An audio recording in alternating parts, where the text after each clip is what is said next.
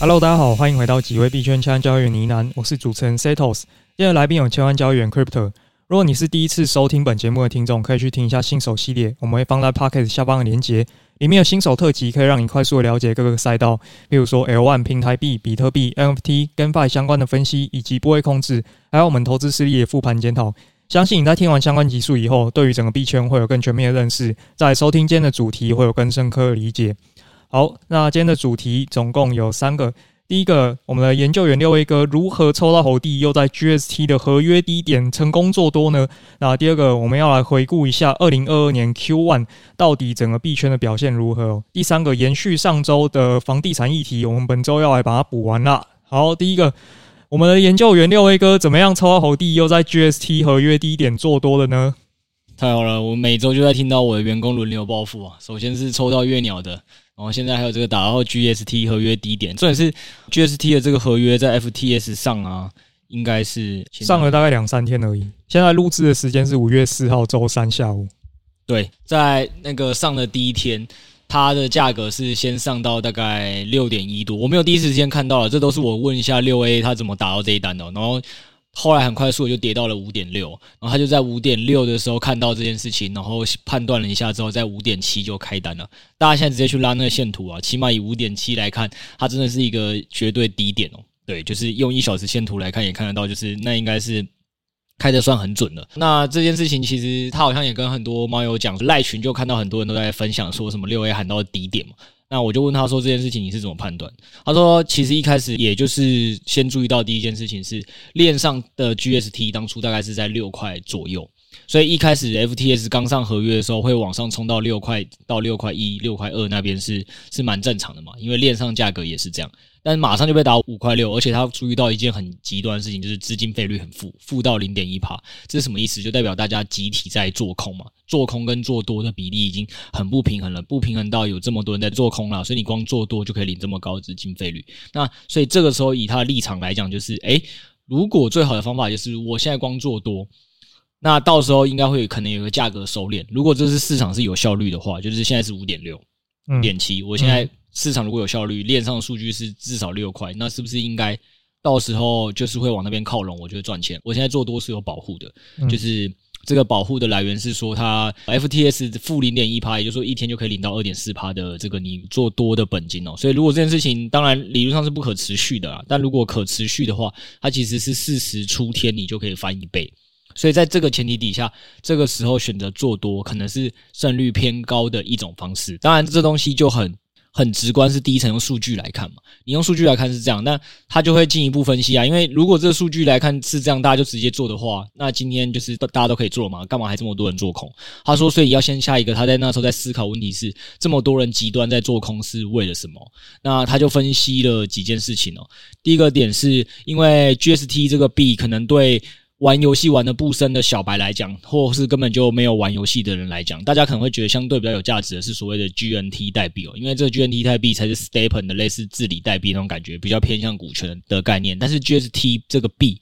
比较像是一个游戏里会自动产出的一个币。那如果是第一次听的股票圈小白，我举个例子给你们听，就是游戏橘子这个公司的股票，它是一个 GNT 代币，它就是真的是股票。那可能你看好游戏橘子，你就可以买这个游戏橘子的股票。但游戏橘子可能里面会发行各种游戏的点数，那个点数可能就会被大家比较直觉理解为是所谓的 GST 哦。那也就是说，第一层大家如果认定 GST 只是一个游戏会赚到的代币，那你为了要出场的话，可能第一个最简单方法就是什么？就是你要回本，那是我可能就会去卖 GST 嘛，挖体卖。对对对对对，所以传统来讲，他说如果理解不深的人把它视为矿币是可以理解的，所以他觉得第一个问题是大家可能把它视为矿币。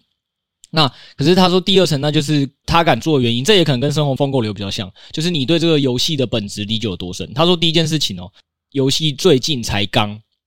就是出了一个类似双胞胎的活动，那活动意思就是说，过去可能你这个游戏的角色中奖几率是一的东西，他最近会让你中奖几率拉到三哦。之类的，就是它会有一个提高倍数，所以这件事情会增加你的诱因。那你如果要去增加这，就是你要抽中这个角色的几率拉增，你要投入的东西什么？就是 GST 哦。所以他觉得 GST 短期是有很强的这个应用场景的催化剂，它并不是一个矿币哦。这是第一个概念。然后他第二个概念就在想的是说，那还有另外一个问题是，传统大家会一般游戏如果设计的普通。那可能确实就是这个游戏产生这个币，我就是只能靠这种方法来卖币赚钱嘛。但是现在这个游戏创造了第二种方式，让你的这个游戏代币不要被砸那么快，是什么？他说就是今天如果你要去升血，你就可以拿去 Solana 市场上卖。那你卖的是 Solana，但是你生血要投入的一个原料就是这个 GST，也就是说你的 GST 如果直接抛，确实会对市场上 GST 造成抛压。但他说他在游戏里看到更多的人为了想要生血卖，现在其实看起来可能赚得更好。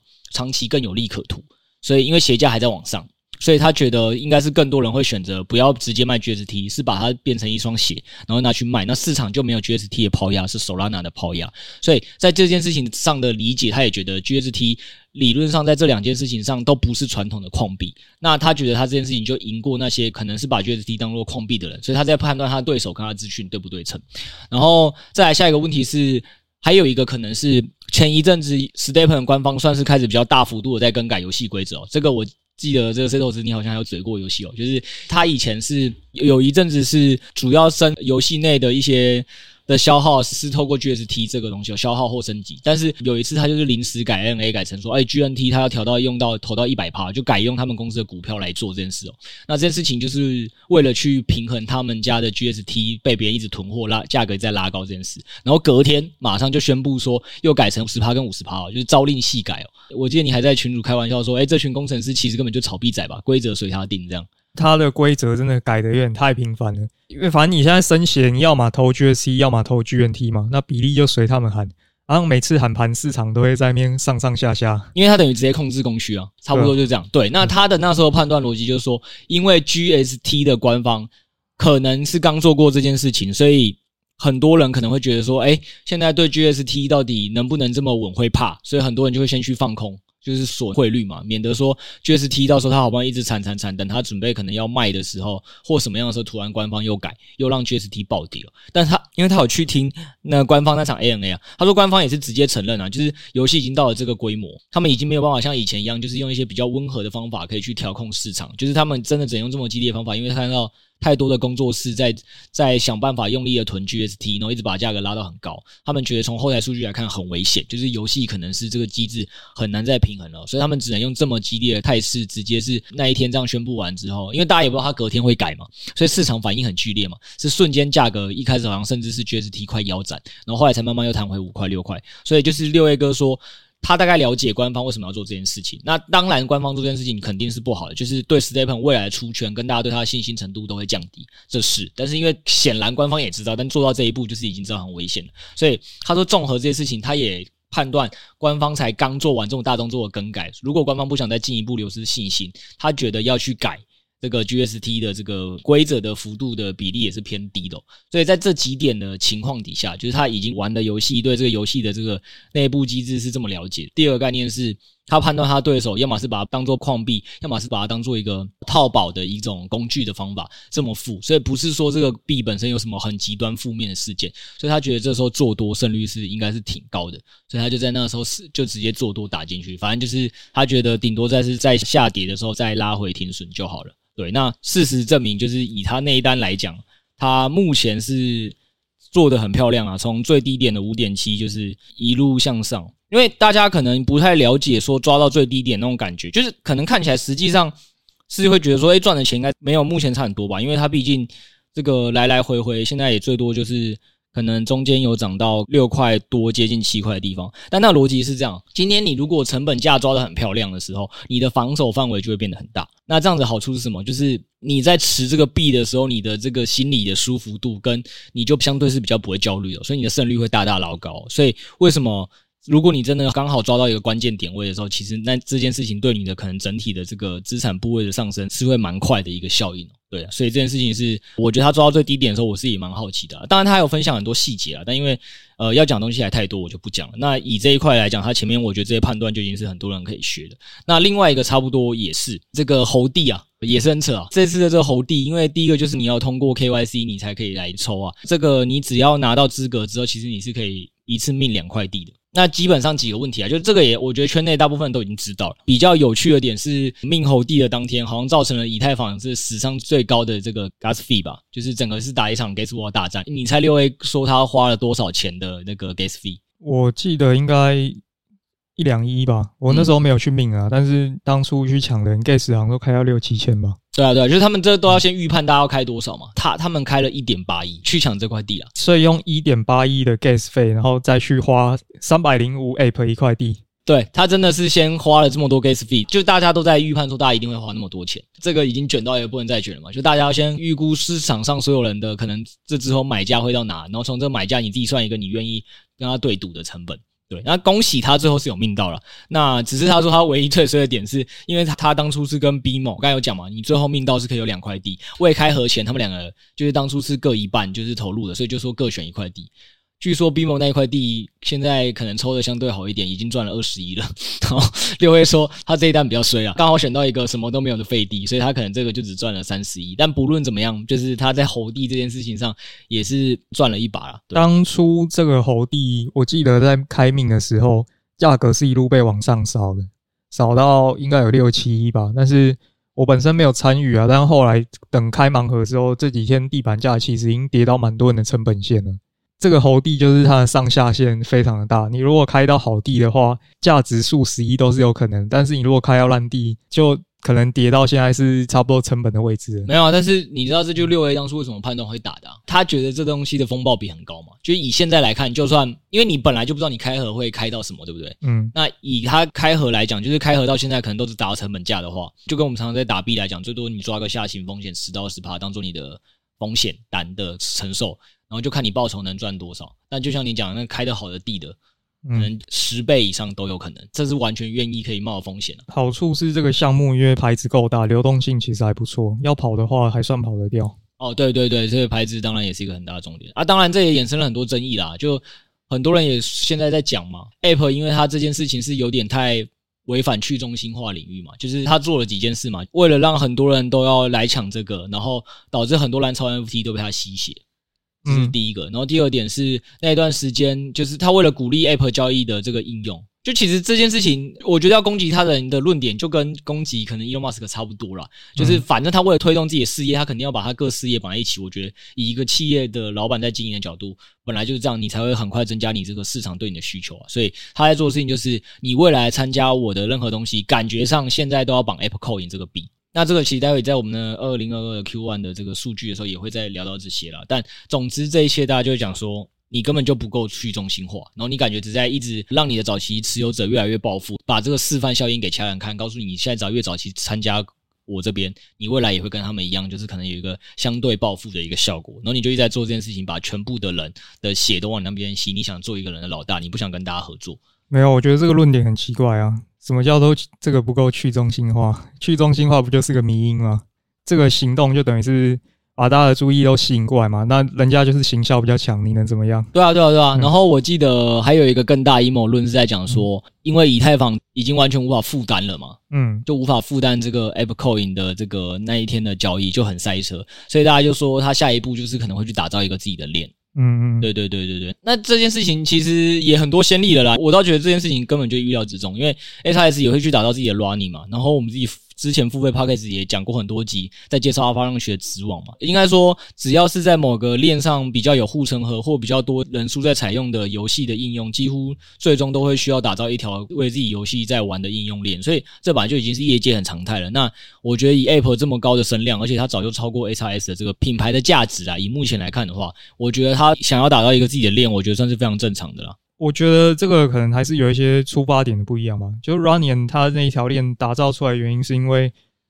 嗯，他们当初都没有预期到说这个游戏会这么火爆。这个进行的过程中，不得不去开发一条新链，那反正对他们也是有好处的嘛。但 Yuga Labs 这个举动有点太刻意为之了，因为现在就等于是 NFT 会一直在玩这种套挖的玩法嘛。我这边给你一个叙事完，我一定要接下一个东西，让我的价值才能够继续有一个支撑。那他去故意把这个把这个以太坊塞爆，有点像是故意的举动，因为他们等于是塞爆完之后，这个拍卖完了之后，马上他们就发一个推文说：“哦，不好意思啊，以太坊，我们把你的网络塞爆了。那为了避免以后有这样的状况会发生，我觉得我们应该要打造一条自己的新链。对，有些人就看不下去，他们会觉得说，Yuga Labs 这个你在做这件事情非常恶心，你就只是想要故意把以太坊瘫痪，然后再讲一个故事出来，让大家继续塞钱给你啊，这个。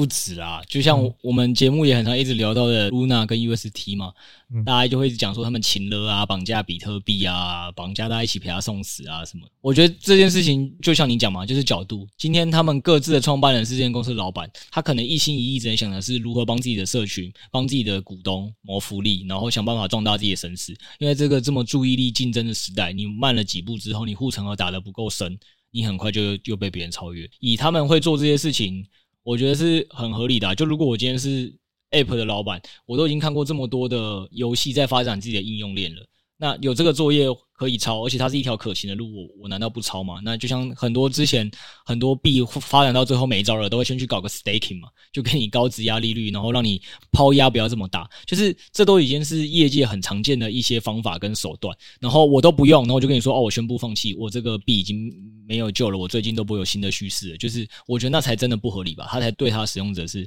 对不起的。所以这件事情就是你是他的社群，你是他投资者，你就一直把他拍手叫好嘛。你是他的竞争对手，然后你可能是。去中心化的也好，或是以大链圈共同繁荣的人的角度来讲，你可能就会觉得他这样做很恶心，但那就只是每个人的角度不同而已。然后回到有一个网络上最常传的一个漫画的一个迷因嘛，某一个人只要他很认真做事，他一定会成为某些人故事里的坏人。我觉得就下一个这样子的结论了。那最后讲完了这个，还是恭喜六 A 啦，这个 GST 打在低点，然后 Ape 的猴弟也有抢到，算是赚了蛮多的。那再来我我那时候也跟他聊了另外一个嘛，那 Stepen 的访盘这个到底他有没有打？就是我们上周聊的这个，可能也是百倍迷因币了哈，它早就已经破百倍了。FIT 对 F D I T F I 这个币哦，那从我们节目录制，我们上周三录的嘛，现在又过了一周啊，七天下来，它大概最高的时候可能是涨了五六十趴有。那以我们节目那时候录完到现在，可能也至少涨了四十趴以上。相比于这周大部分的币，现在近七天都是在下跌的走势来看。这完全再次印证我上次说的话，就是虽然大家直接看基本面跟看它的各种行销，你可能也会觉得，呃，这个这个很正的很明显哦，但实物上就是圈内其实。迷因跟行销还是最容易散布的啦，对吧？那再加上市值管理的也还算好，所以呃不太意外他烦这么多啦。不过这也是我很常会跟这个六 A 他们这些人在闲聊时候分享。我说，因为我算是一个蛮注重风险控制的人嘛，所以你风险控制做得多，你基本面研究做得越深，那你通常是赚不了大钱啦。但是你通常就是也不太容易亏大钱而已，大概就这样。为什么会跟大家有一个感慨哦？就是反正我跟 Setos 还没有录音前，因为这个币开始上的第一天，就我上周有讲了嘛，它就是一直往上，一直往上，一直往上，你根本看不到它的那个分钟线是看不到一个感觉它会下来的镜头，就感觉一直有人在大量换手。所以我看到第一天的时候，我也是马上就选择入手大单哦。而且因为前面我也算是看到的时候比较晚了，所以我是看到前面已经是算是有经过很多轮的换手，大家筹码都差不多。我那时候看到这个像状况就跟。之前 STEPN、GNT 这些币的过往都很像，所以我那时候就直接。认为这东西是要打，那时候都还没有研，没有认真去研究基本面的时候，所以我记得我一开始是打到了这个三趴左右的资产部位，然后到什么状况呢？就是我一直被 Bybit 显示，因为我我当初是是在 Bybit 买了，啊 Bybit 的现货交易量一直跟我说我已经开到开单的极限，就是我想要买更多不行，他一直在限制我颗数，我一路买买买买，把它直接滑价拉了十趴上去，就才买停建完仓，对，然后建完仓之后就开始有时间了嘛，然后才开始慢慢开始呃看说这个币到底是哪一个魔鬼蛇神，怎么可能会翻的这么快，然后再哦，他就是在玩一个 STEPN 反盘嘛，然后再加上为了要要来帮跟大家录这一集，所以我跟 Setos 就跑去看了一下白皮书，看了一下各种推特上的事情，然后就嗯，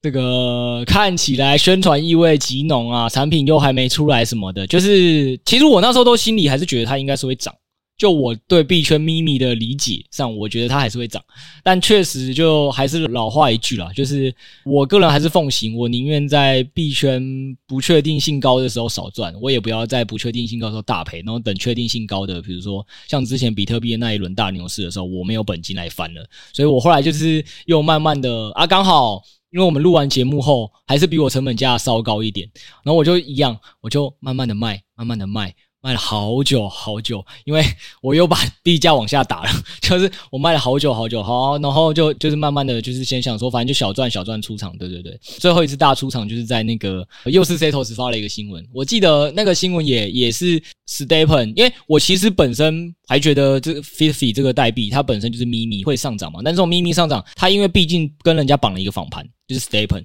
所以如果 STEPN 真的出了什么大事，其实他很有可能最终还是会受到连带影响。那虽然我觉得那时候 Fifi 看起来是有机会在涨的，但那个时候 STEPN 就出现了六 A 前面讲的状况，就是 GST 跟 GNT 大幅改动。那我那时候就觉得，哎，背后的项目已经这么到，就是可能感觉他已经对他自己的代币机制有点失控到需要用这么大的改动。我觉得后面的平衡可能就比较危险了。所以因为这件事后，然后那时候那个 Fifi 已经大概谈到大概零点五八附近，然后。Setos 还传来一个讯息，是有人直接就在讲了，说什么哦，中国已经出现大量工作室的脚本来赚这个，来就是刷刷，刷这个项目，就是来把 STEPN 当提款机了。我想说，更有飞船的既视感了，因为这次的感觉还不是 Fifi 本身，是感觉他在仿的对象有点危险。那我那时候想说，算了啦，我看那时候我就打开了一下 Fifi，哦，零点五八，算了，至少也是翻个几倍出场，就把大量的仓在零点五八平掉，然后就留了剩下几万美金当乐透跟他玩玩看，就这样。对，不是太确定后市怎么样了，但反正其实也是跟大家分享哦，就是这种东西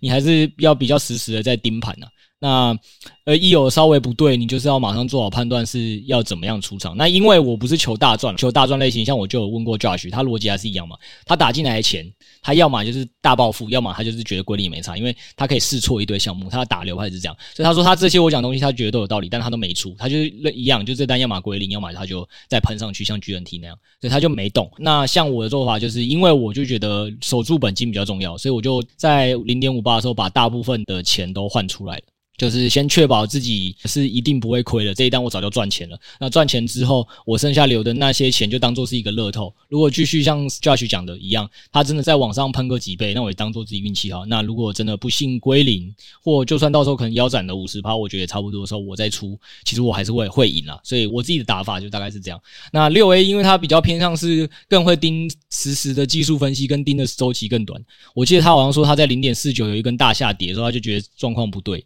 他就出了诶零点四一还零点四九忘了，他就出了三分之二，所以他虽然也赚了，就是至少翻倍，但是他就说大概基本上零点四一以后单就比较跟他无关了，这样。所以再次分享说，其实同一个项目三种人打还是会有三种不同的状态啦。这个看线图我觉得也蛮有趣的，就有人会嘲笑说打图狗还看线图啊，市场深度这么差，你这个技术分析个毛？因为他动不动就要往上喷或往下砸，你根本不知道这个走势在走什么鬼东西。诶你讲这个我跟你讲。嗯因为六 A 跟我讲说他看线图的时候，他说因为那个线图大砸那一根，他真的觉得太怪了，然后就跟他说，诶、欸、我其实可以理解，如果你用技术线图角度来看，那真的很危险。但你知道为什么我跟 Josh 两个人都没有因此而动吗？我说，因为我们就是那两个很常把把线图往上拉跟往下砸的人啊，所以我觉得我很能理解，一定有更多人跟我一样的状况，就是他他要出货，他可能怎么样小心翼翼出。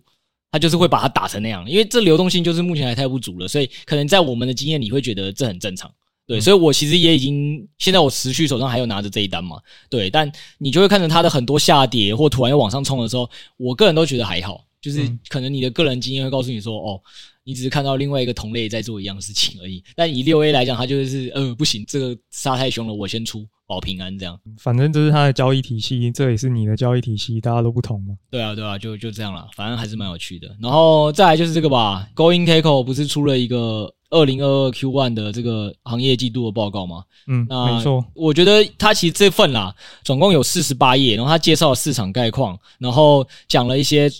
前三十大币的一些状况，前五大币的一些数据统计，然后稳定币，然后呃比特币、以太币啊，还有这个 UST，因为是第一季最火红的东西，他特别介绍。然后 DeFi 是一个大赛道，他也有讲。然后再就是跨链桥跟 FT 交易所，他都大概有各种数据的统计。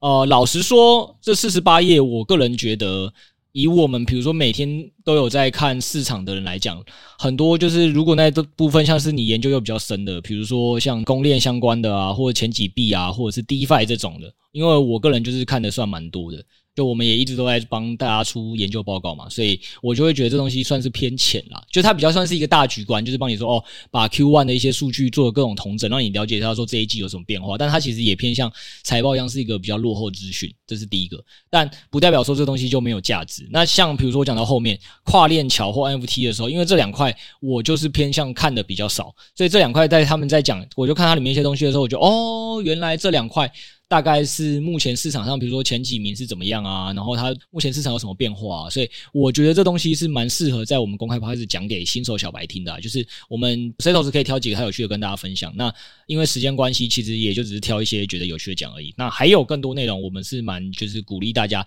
其实如果你是小白，想要建立一个对产业快速的了解的话，我觉得快速读完这些东西，可能会对你对这个市场的或这个行业有一个比较。大概率的认识啊，我觉得会是比较好的。我认为这个还是蛮重要的吧。你很常会觉得说，哦，我觉得市场很好，我觉得市场很烂，但是感觉到最后，你还是需要有一个量化的东西可以看。对啊，对啊，只是比较可惜的是，因为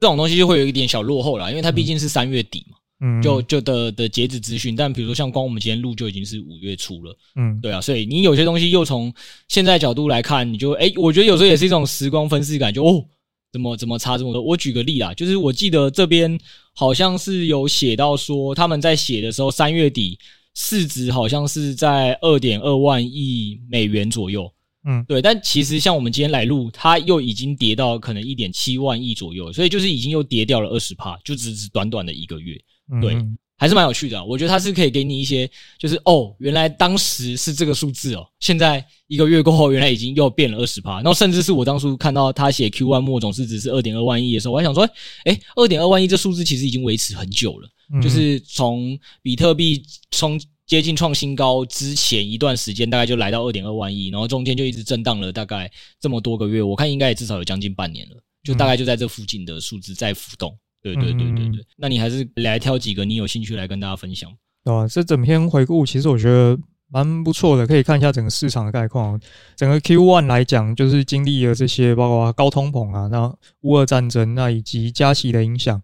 其实，在过去这个 Q1 来讲的话，比特币的市值是来回走上上下下，但是没有太大的增减哦。那从其他比较有趣的面向来讲的话，譬如说前三十大，它这边用的指标蛮特别啊。前三十大币的市值按 S M P 五百的相关性已经高达了零点七了。那在去年 Q 四的时候，这个相关系数只有零点三。那也就是说，目前其实整个币市的相关性跟股市有相当强烈的联动。也有人会开玩笑说，你去买比特币还不如去 S M P 五百开杠杆，那感觉其实是差不多的。嗯，对，就看到这件事情的时候，因为我觉得就像 Sales 刚才讲的啊，我觉得也像大部分人的理解一样，是感觉加密货币随着他给出的理由也一样啊，就随着越来越多机构加入嘛，所以一定是这个整体的判断的方法是越来越像，所以相关性越来越高，不意外。再加上同时面对的总经议题都一样，就是升息缩表嘛，对。那只是到从零点三到零点七，这也是这个数字在算出来的时候，再度又提醒了大家一件事情是。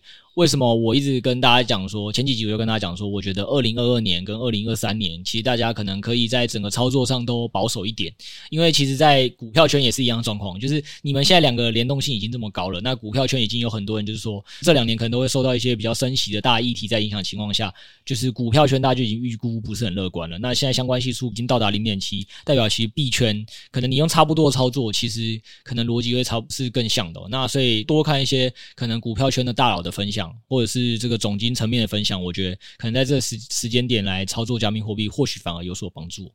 但是从这个东西又可以再延伸另一个议题，就是当初 Kathy Wood 他们在吹这个 BTC 的时候，他们有一个论点，就是 BTC 终将成为世界上最好的避险型资产嘛，把它拿来跟黄金做一个类比。但是在 Q1 的时候，其实金价是上涨了八个 percent，但是 BTC 只上涨了一点六个 percent。在这个时候，它就显然不是一个避险资产的属性了。我从来就没有把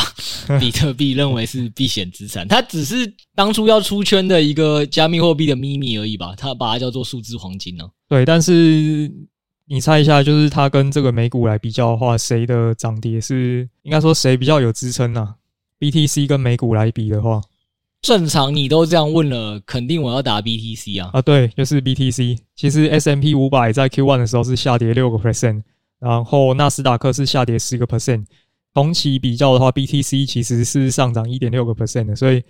这个时候就神奇了，BTC 其实年初买，然后放到三月底，你是赢美股的。而且你看嘛，这是风暴比嘛，就是波动反而比它小，但理论上当上涨的时候报酬又比它高，还不止这个啦。我觉得当初我看到，因为这个报告第一页是放的是前三十大币种的数字嘛，我那时候也是蛮惊讶，因为我的意思说，因为我都是从五月回来看这份报告，所以我那时候看到它的第一个数字说前三十大币种总市值只下降一点六趴，所以我想说，哎，这么少哦。就是我真的是蛮出乎意料啊！就是加密货币一季的波动居然已经收敛到只剩一点六趴。说真的，如果是这样，跟你去买个什么零零五零，嗯，已经越来越越像的那种感觉，你知道吗？就是零零五零没有，我是没有特别去拉啦，但是就是我觉得一季波动个一点六趴，甚至是五趴、七趴、十趴，我想都已经是股票投资人是还算能接受的范围了。嗯，对对对啊，当然。一个月后的现在看起来是先短期摔掉了二十趴啦。那到底如果我觉得这个东西就是有趣的是，如果你七月你又再看一次这个报告，发现怎么可能到第二季结束后，其实加密货币的前三十大币种波动，或像你刚才讲比特币的波动，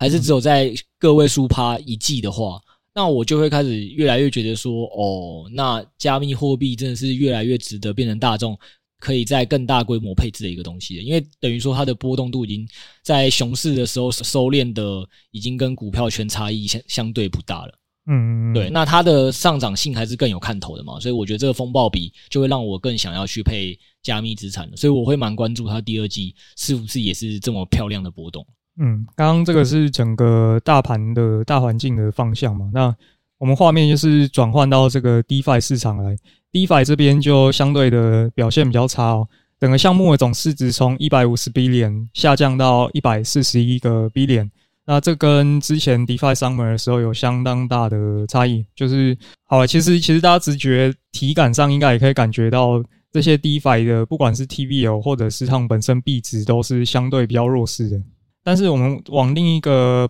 方向去看的话，其实 NFT 这边表现就相当的好，对啊，所以我刚才也一直在觉得，现在就是市场总和资金的那种感觉来看的话，假设 DeFi 这个赛道这个产业烂，就跟假设航运再烂，那就会有产业是好的嘛。那就是 NFT，难怪这么热了啊！包括其实去年年底到今年，还是看得出来很多的散户是在追求 NFT 的嘛，在角逐 NFT 啦，因为它就是相对一个更增量的市场。你在增量市场上来讲，赢的几率本来就就偏高嘛。撇除它流动性，相对可能没那么好这件事。那这边有统计说，从二零二一年的 Q 四到二零二二年的 Q one，NFT 交易量统计了包含 OpenSea 啊，或者是 Solana 上面这些比较知名的头部交易所。交易量总共增长了一百零一个 percent，那显然 NFT 已经成为市场的热点板块了。哎呦，灵魂拷问你喽，Setos，请问你这么久都不碰 NFT 啊？你说读完这篇报告后会让你有很多的一些启发，请问看完这样之后，你第二季会开始主动多花一点时间在配置在 NFT 上了吗？配置这个部分倒是不一定，但是。会开始看了，我觉得好像该开始看了。这样讲好，其实我今天才刚看到一篇文章嘛，他是一个中文圈的一个 influencer，然后他就发了一篇文章在回顾过去这个月来的想法。其实他就在检讨说，他发现以前那一批在玩老 DeFi 的人们，通常都对 NFT 很不屑一顾。但是他在想这件事情是不是一个路径依赖，就是我们太习惯去投资自己喜欢的东西。所以你很难从既定的印象去切换到另外一个领域去。那其实大家都只是来赚钱的。如果我这里真的有赚头的话，你为什么不稍微转换一下？这个我在去年十一月底啊的 GameFi 我们输烂的那时候，嗯，我复盘就有聊到类似的事啊，不止 GameFi 嘛，我说还有 OHN 嘛，就因为有看到另外一批人是靠着当时很夯的 OHN 直接暴富，就是。虽然可能要讲的东西跟你的是有点相反，但我觉得原理又是相通的啊。就是去年我记得十一月底我们跟 Fi 那一波玩，还有欧学院玩之后，我我的有一个复盘检讨就聊到这一点嘛，就是币圈最好的东西是什么？就是币圈 always 不缺机会，你在任何一个时间点，你可能只要对某一个赛道你是最早发现的，然后你又最快就了解它的玩法。其实你就算是很小的本金，都有可能在几个月内就帮你直接就是财富自由跟创造离职。然后像那时候我就记得有一个人，他是 OHN 跟 FT 那一波玩得很好，然后他就是直接从一个设计师就直直接离职了。这是一个。然后包括 Benson 的 FTS 跟 Solana，就是这个故事在圈内就是一直屡见不鲜。所以我觉得加密货币的好处就是它都来得太快。那 DeFi 上面那一波也确实爆红了很多人。就所以重点就是在你还没有确定自己看得懂这个，或你觉得这东西你胜率很高，高于别人之前。我觉得就是你防守的要好了，你不要让自己太快的输光钱，因为你只要在真正正确属于你的赛道上找到的那一刻起，你大打，其实你赚钱的速度就会翻得很快，那就是一个机会的来临，对啊，所以这件事情我我跟你的想法是认同，就是不要对币圈的任何一个新东西排斥，因为当年谁不是？如果以 DeFi 来讲，它就是当初那些玩老主流币的人看不起的东西嘛。然后可能以老主流币来讲，就是当初那些玩股票圈的人看不起的东西嘛，觉得它是个泡沫。那 NFT 本来也是对很多币圈人来讲，就是哦我看不懂。然后就像你讲的是一个投资的惯性跟依赖。然后你自己看不懂，不代表 你要去嘲笑别人。那包括现在这一波 GameFi 都是啊，像现在这波 GameFi 还是啊，就是你看已经多少人靠着 GameFi 可能早就又翻上来了，Josh 那一单，对吧？先不要说他本金大不大啦，他好歹靠着 GNT 这一单，至少资产翻个又五六倍以上了吧？就是这已经不是资产本身的问题。我们当初讲可能几百万是美金，是一个确实是一个夸张的金额。但是你单看就说以倍数来讲，它也也是一个很惊人的嘛。所以实际上还是像今年有这么多 GameFi 一档又一档的窜出来，那到底大家要跟上了什么？币圈的同温层感觉是越来越严重了。就像有玩 Stepen 的人会觉得 Still Early，那没有玩的人就会觉得要倒了要倒了。现在变成两派的人就很明显嘛。那有玩猴子的人就会觉得猴帝 still early，那没玩的人就觉得要倒了，要倒了。完了完了！我现在发现一件事，嗯，再这样搞下去，看来你的同事六 A 哥很快就要跟你是不同世界的人了。完蛋了！你现在讲的这些，他全部都都是早期的人呢，对吧？所以现在就很很极端嘛，没玩的人就跟有玩的人，而且。就这两端人一直在 Twitter 上面对赌啊，动不动就说我赌你一定倒啊，没倒的话谁要付给谁一百万这样？因为我我得老实说，确实六 A 还是很喜欢，最近很常跟我讲说，哎、我到现在都还是觉得 Stephen 你应该现在进来，我我帮你主攻略，或 Ape 的地他当初有揪我买这样，确实就是六 A 现在就像你讲的那一边，就是他是极度的算是信仰者。那当然现在以目前的结果论来讲，而且我对六 A 这个人一向不担心啦，因为他这个人是很敢跑。然后很会抓停损的，上次去年那一波 GameFi，他也是有全身而退，也是赚钱，所以我对他是没有那么担心。哎，再给 DeFi 老狗们一点时间哦，你吗？就是我看到那篇文章，他就说 DeFi 老狗们很努力了。但再给他们一点时间吧。说真的，DeFi 也不是毫无改变啦，只是现在是不受市场青睐。就我们，我们其实 Podcast 也讲了一堆老 DeFi 正在努力的进行的变更嘛，甚至是 DeFi 二点零也是都有一直在出现嘛。所以其实 DeFi 也很多努力在玩新玩法。那甚至现在很多 NFT 的机制多少也都有学一些 DeFi 的影子啊。啊，你说 DeFi 有没有接近传统金融？也有嘛。好了，工商一下，本周就是六 A 哥会来分析一下他为什么 Still Bullish，仍然对 Stepen 非常的看好。那这是我们付费 Podcast 本周的内容，可以可以这么无情工商吗？我还讲到一半你就这么硬插进来，那看都讲到了，但当然要工商一下啊，人家写文章写这么久，数据又拉了出来了。哦，好，好，好，对对对，这周付费 Podcast 会讲这个，啊，他亲自上阵来讲了，不是像大家传统的什么，诶 Stephen 就是能不能买中，他是真的拿传统的估值的体系对到 hrs 那种去做分析，然后还有针对他们的人口分布跟扩散的客群来写的，就是很传统基本面的人会写的研究报告。对对对，大大概是这样了。好的，感谢你这么一个硬插工商，我们这个话题画风一变哦。那总之，这个数字报告，我觉得新手而言，真的鼓励你去看一下，你会很快速的就认识整个现在圈内的一些大的赛道的一个产业现况哦。对，那像我就记得我读到这边的时候，也有一个很有趣的，他们有在介绍 FT 趋势的时候，其实有讲，他说 BAYC 啊，他其实在去年十月就预告了他们有 Ape 代币的推出。这么早？对啊，他这是这么写的，他里面是这么写的，所以你看，我们三月的时候还在讲说，大家那时候虽然我觉得他从预告，他实际推出也是所有，除非你是持有者了，不然你都冷不防你也是领不到跟打不到了，所以我觉得你要在二级交易所打到这一单。其实难度还是那时候是蛮大，但是你看，就是这件事情上对有做功课的人还是有帮助。像包括我们现在全赛道玩家 Tony 哥，就是新的研究员，他就说，其实 Apple 有一个今年要做的事情，几十页的报告，他觉得根本就没什么人读完，但人家都列得蛮明确，说他那什么时候大概要做什么事。那其实从过往很多的迹象来看，BAYC 的团队几乎也都有做到他们宣告出来要做事。所以他说，搞不好光把那些事件标记出来，然后做研究完哪些东西值得布局。他觉得都有可能第一时间是再次赚到 Apple 的那个的红利的，所以我觉得结论还是说，你看这篇报告，我觉得新手老手都会从中获得不同的启发啦，就是蛮鼓励大家读一下这篇行业报告的。对，那最后因为时间的关系，我房地产要不要留到下集再讲？好，不然下周再讲好了。对对，反正大家应该也不急着买房吧？对啊，对啊，对啊。那我等一周可以吧？好好的，好的，好的，那就等一周吧，等一周吧。啊，对，那这周节目就到这边啦。然后。哎、欸，这完全在我预料之外啊！就 OK 爸爸在我们录制的昨天，他通常常就是我录制的前天或过一两天后，然后就跟我讲说，哎、最近又有什么新的福利跟活动啊？这次是他们跟我讲说，他们赞助了迈卡伦 F1 赛车手。那听说现在录 Podcast 都要推荐一下 Netflix 影集。那既然 OK 爸爸都赞助 F1 赛车手，我来推荐一下 Netflix 有一部叫做《飙速求生》，是关于 F1 的纪录片，非常好看。大家可以去看一下，所以搭配看完那个纪录片之后，再来你就会更想得到这个 OK 爸爸赞助的迈卡伦 F1 的赛车哦。他这次是这样啊，他也不是抽 NFT 啦，他抽的真的是实体的一个乐高积木，只是这个乐高积木是完全就是仿迈卡伦最新的 F1 的最新款哦，所以是完全复刻的哦。那甚至是这个图片档呢，反正到时候我们一样会放在记事本给大家看嘛。那这个已经有先给 Setos 看过了，Setos 是真的蛮喜欢，他觉得这台车很帅了，所以 Setos 看来这次也会想要一起来参加这个这个活动。我认真觉得那部赛车真的是蛮帅的，呃，因为重点是免费啦，如果要我花钱，可能我要评估一下到底要花多少。但是如果我是抽奖能抽到这个话，认真说它会是一个我会有兴趣的东西。那也是感谢爸爸，也是我我也没特别问，他就说他们因为有赞助，所以就有得到这个。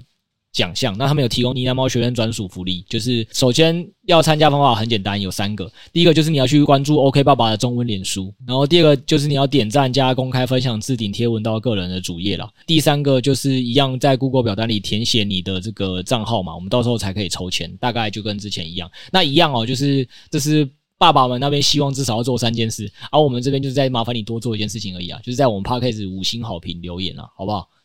好的，感谢欧一干爹。好，谢谢爸爸。呃，期望这台赛车能抽到我，这样再卖给 Setos。而且这个应该也是不卖的吧？对啊，对啊，只能用抽的。我不确定爸爸是不是只是讲给我好好听的啦。他说全台湾只有两辆，只有两辆，听到了吗？但我不知道哦，到时候如果你们真的看到其他 KOL 都有，那就是每个人都被告知他们只有那两辆的其中一辆哦。就就我真的是被这样告知的，我没有在说谎。对对对。好，那我们资讯就是放在下方的资讯栏吗？对对对。好，或者是你进我们赖群跟 DC 群，应该都会看得到。好。好，那今天的节目就到这边。如果你喜欢今天的节目，记得五星评论或者留言，让我们知道你想听什么主题。另外，我们也有推出订阅 Podcast，一周一篇精华文章以及三十分钟的导读音档，让你了解更多加密货币的产业知识还有投资机会。最后，我们已经有公开赖群，还有公开 DC 群了，目前有数千名群友，每天都会热烈的在里面讨论投资机会，欢迎一起加入，一起讨论。好，今天节目就到这边喽，大家拜拜。对，然后如果你好奇六 A 哥到底是怎么拿 AXS 跟 Stepen 做分析的，刚才 Setos 已经无情工商了，订阅 Podcast 的连接就在下面了，大家可以再报名参加。这样，好，那今天就这样，谢谢大家喽，大家拜拜，大家拜拜。